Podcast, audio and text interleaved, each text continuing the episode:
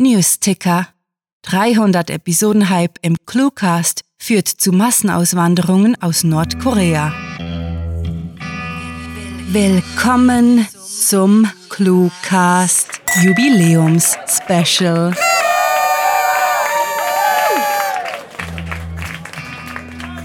»300 Hörgeschichten aus allerlei Genres. Das muss gleich mit mehreren Episoden gefeiert werden.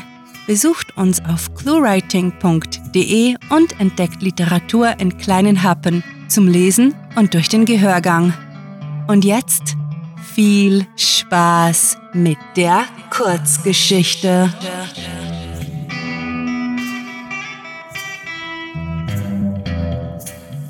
Special zur 300. Cluecast-Episode. Die 300.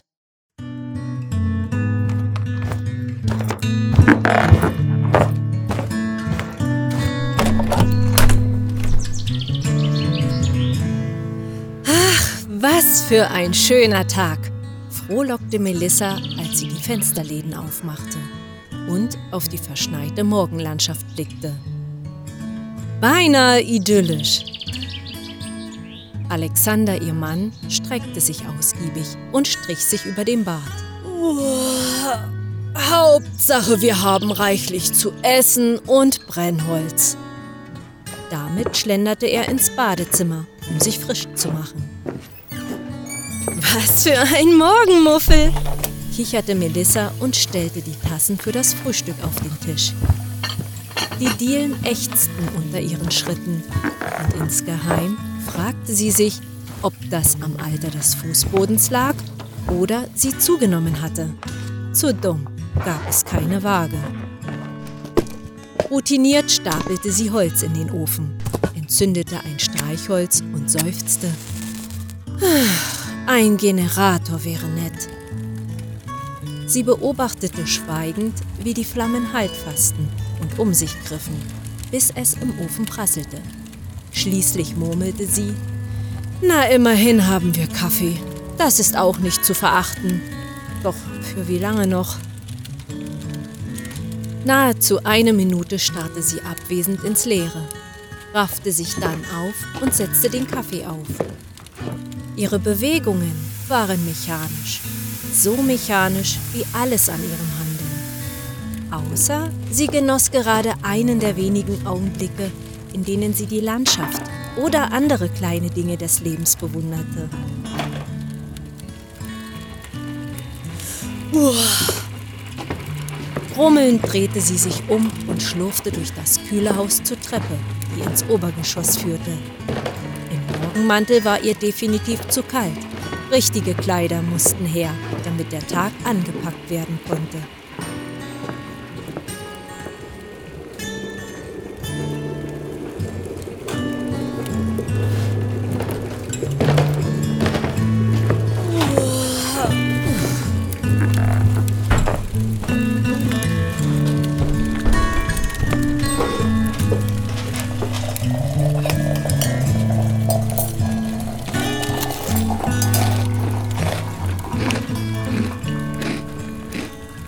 Herzhaft biss Alexander ein Stück von Melissas selbstgebackenen Brot ab und kaute genüsslich darauf herum. Das ist fabelhaft, kaum auszumalen. Den harten Winter ohne unseren gut gefüllten Lebensmittelkeller durchzustehen. Ja, stimmte sie ihm zu, die letzten Krümel von der rustikalen Tischplatte pickend. Es sollte für ein Weilchen reichen. Trotzdem werde ich heute auf die Jagd gehen, warf Alexander ein, vage in Richtung seines soliden Schuhwerks deutend, das neben dem Eingang stand. Das Wetter ist ordentlich. Es sieht nicht nach Schneestürmen aus. Naja, wer weiß, vielleicht finde ich einen Hirsch. Obwohl seine Frau versuchte, ihre Besorgnis zu überspielen, war sie herauszuhören. Bist du sicher? Ich meine, wir haben mehr als genug in der Vorratskammer. Die Konkurrenz schläft nicht und die Insel ist relativ klein, unterbrach er sie beschwichtigend. Außerdem haben wir über 200 überstanden. Die restlichen paar machen mir da keine Sorge. Bereits 15 Jahre waren die beiden verheiratet Und Melissa konnte behaupten, ihren Mann in jeder Situation zu durchschauen. Bloß diesmal war sie unsicher, ob sein Optimismus echt war. Da hast du bestimmt recht, sagte sie, ohne ihre Skepsis zu übertünchen. Aber pass auf dich auf. Auch 100 sind noch eine ganze Menge. Hm, werde ich, brummte er und schluckte den letzten Bissen seines Brotes. Ruckartig erhob er sich, um zur Truhe zu gehen, die am anderen Ende des Raumes stand. Während Melissa das Geschirr abtrug, wühlte Alexander in ihrem Arsenal und kramte ein Jagdgewehr sowie eine handliche Pistole hervor, die er an seinem Gürtel befestigte. Mit einem leichten Schnaufen, das sie wiederum als Anzeichen des Alterns interpretierte, streifte er seine Tarnmusterjacke über und stellte sich hinter seine Frau. Sie umarmend flüsterte er, Schatz, hast du die 9 mm dabei? Man kann nie vorsichtig genug sein, wenn man ein Haus hat. Sie umfasste seine Hand, führte sie zärtlich zu ihrer Hüfte, wo die Waffe schwer in ihrer Hosentasche bog. Ich bin immer vorsichtig. Das hast du mir beigebracht. Nach einer Pause ergänzte sie, wir haben die richtige Entscheidung getroffen. Ob sie ihn oder sich bestätigen wollte, war ihr unklar. Hm, machte er und wandte sich zum Gehen. Ich bin bis Sonnenuntergang zurück. Quietschend wurde hinter ihr die schwere Tür des Blockhauses geöffnet und ließ einen eisigen Windstoß in die traute Stube, als Alexander in den Schnee verschwand.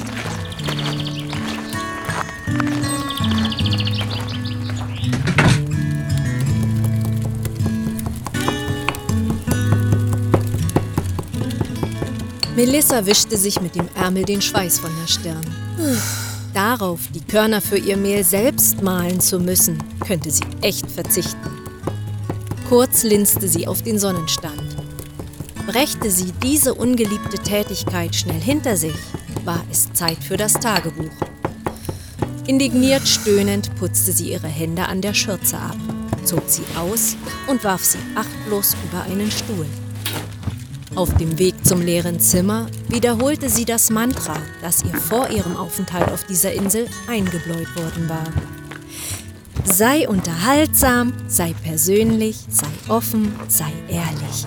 Sei unterhaltsam, sei persönlich. Sei Nachdem Melissa den Satz einige Male heruntergebetet hatte, zwang sie sich ein Lächeln aufs Gesicht gut, gut. und betrat den Raum, in dem nur ein Stuhl, ein Schreibtisch sowie ein Laptop mit Webcam standen, der von einem Solarpanel mit Strom versorgt wurde. Okay, bringen wir es hinter uns. Entschlossen klappte sie das Gerät auf, das sogleich aus dem Standby erwachte. Dann öffnete sie die einzige installierte App. Erst klickte sie auf das Statistik-Tab und stellte zufrieden fest, dass die Zahl ihrer Kontrahenten auf 82 gesunken war.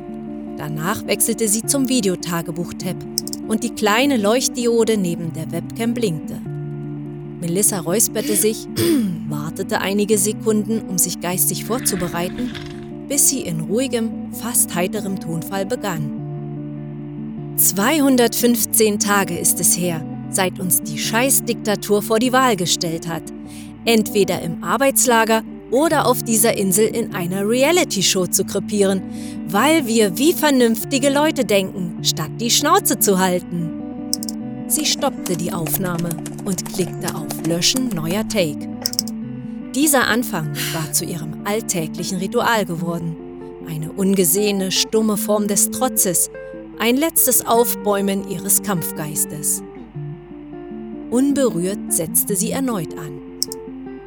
215 Tage ist es her, seit wir die Wahl bekommen haben, für unsere Freiheit zu kämpfen. Von den 300 sind noch 84 übrig und ich glaube nach wie vor fest daran, wir werden das letzte Paar sein. Wir haben eines der wenigen Häuser, Waffen sowie genügend Nahrung, um den Winter zu überstehen.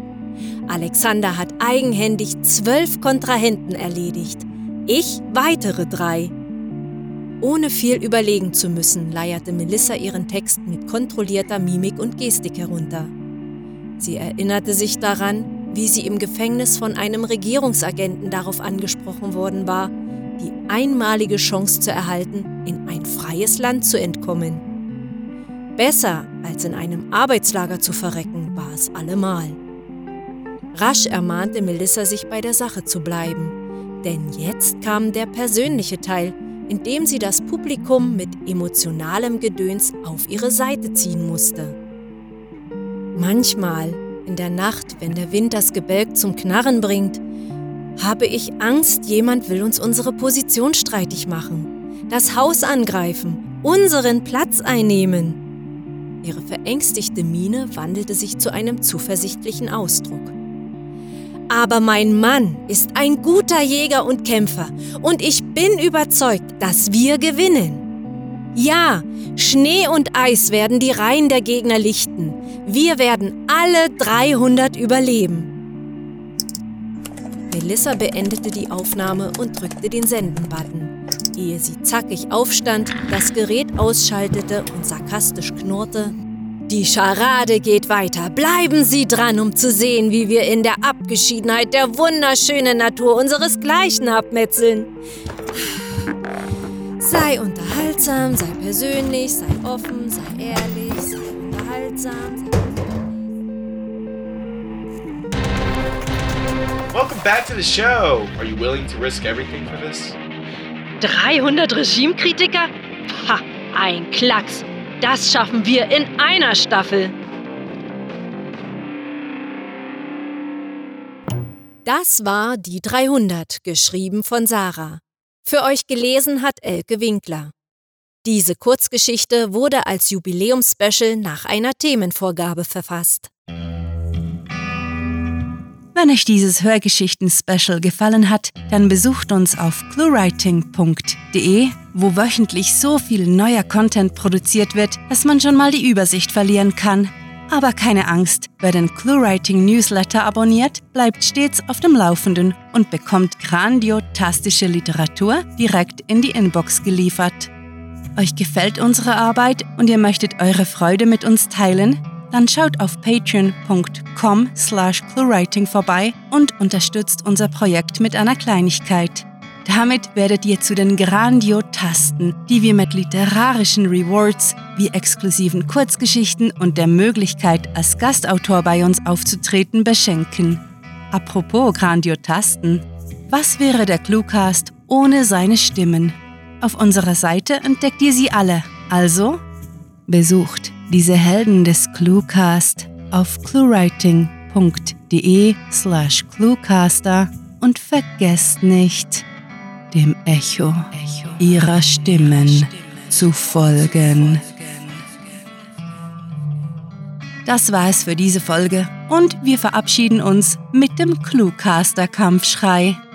Mit fantastiliardischem Dank fürs Zuhören und den besten Wünschen. Eure Cluecaster.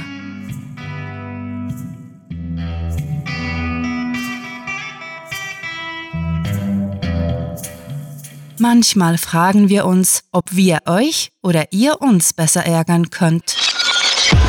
Der Cluecast ist eine Produktion der Literaturplattform ClueWriting. Für Feedback, Anregungen, Literatur und weitere Informationen begrüßen wir euch jederzeit auf www.cluewriting.de. Grandiotastischen Dank.